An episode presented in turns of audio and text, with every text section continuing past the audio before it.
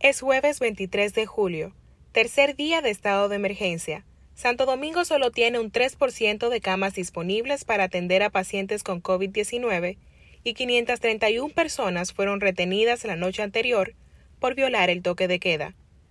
Hola oyentes, esto es Estado de Emergencia, el podcast.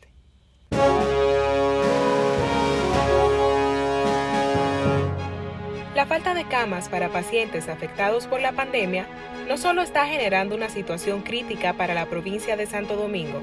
En el país, el 93% de las camas está ocupado. La crisis de salud sigue generando preocupación en las autoridades actuales y en las entrantes.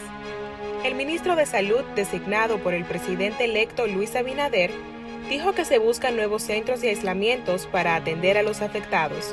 La búsqueda deberá hacerse antes de la entrada en vigencia de ese gobierno, ya que los casos continúan en aumento, como el número de fallecidos.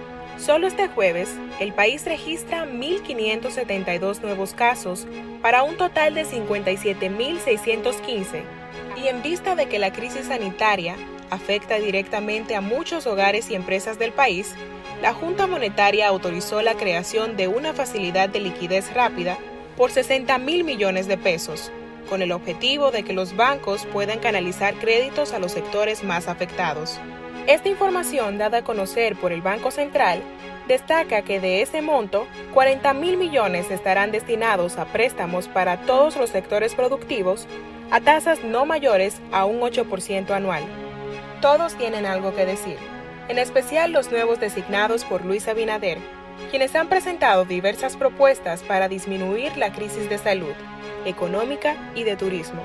Y de este último sector, David Collado dijo que está realizando, junto al presidente electo, un plan sanitario que se dará a conocer más adelante para que los turistas puedan programar su agenda de aquí a diciembre. Al tiempo de hoy, la onda tropical y la vaguada que inciden en el país no dan tregua a nada y provocan fuertes aguaceros. Hasta aquí este capítulo. Nos despedimos recomendándoles visitar listindiario.com y nuestras redes sociales para mantenerse informados. Recuerde las advertencias de la OMS. Decidir dónde y con quién ir es actualmente una decisión de vida o muerte. Quédese en casa y cuídese mucho. Patria Orbaez estuvo con ustedes.